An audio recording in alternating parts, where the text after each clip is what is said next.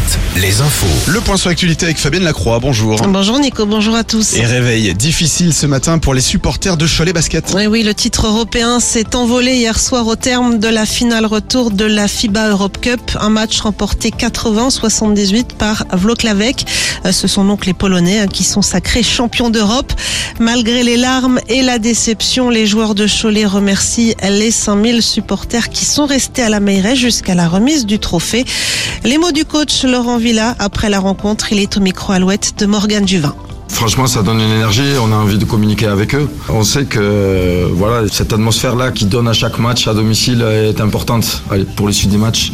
Quand aujourd'hui on a un effectif un peu limité, c'est vrai que ça donne l'envie aux joueurs de se transcender et ça peut faire la différence ici par moment. On voulait vraiment gagner cette coupe, euh, que ce soit pour euh, concrétiser cette belle saison, ce beau parcours en FIBA Eurocup et puis rendre euh, tout ce peuple choletais très fier et joyeux. Bon, on l'a pas fait, donc ça fait partie du jeu, on le sait bien. Clairement, il faut qu'on se remette à travailler, mais on a un jour pour digérer, puis après on se tournera vers la compétition du championnat de France. Et le championnat, c'est justement dimanche face au leader Monaco. Cholet, rappelons-le, est troisième du classement. En handball, l'équipe de France qui compte dans ses rangs quatre joueurs nantais a battu la Lettonie 38-19 hier soir dans le cadre des qualifications à l'Euro 2024. Et puis en football, Fabienne, à deux jours de la finale de la Coupe de France entre Nantes et Toulouse, des menaces pèsent sur la rencontre. Oui, des coupures de courant pourraient toucher euh, samedi soir le Stade de France dans le cadre de la mobilisation contre la réforme des retraites. Les supporters opposés à la réforme, eux, sont appelés à se munir d'un carton rouge à brandir dans les tribunes lors de l'apparition d'Emmanuel Macron.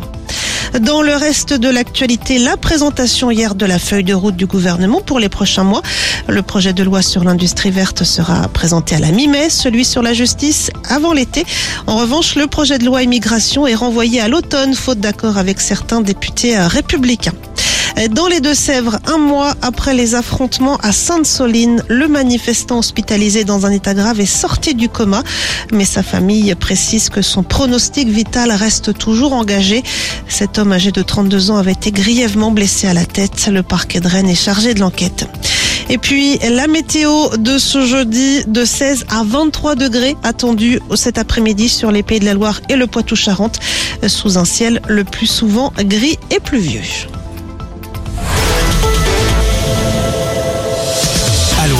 Alouette, le 6-10. Le 6-10. Et très bon jeudi avec Alouette J-1.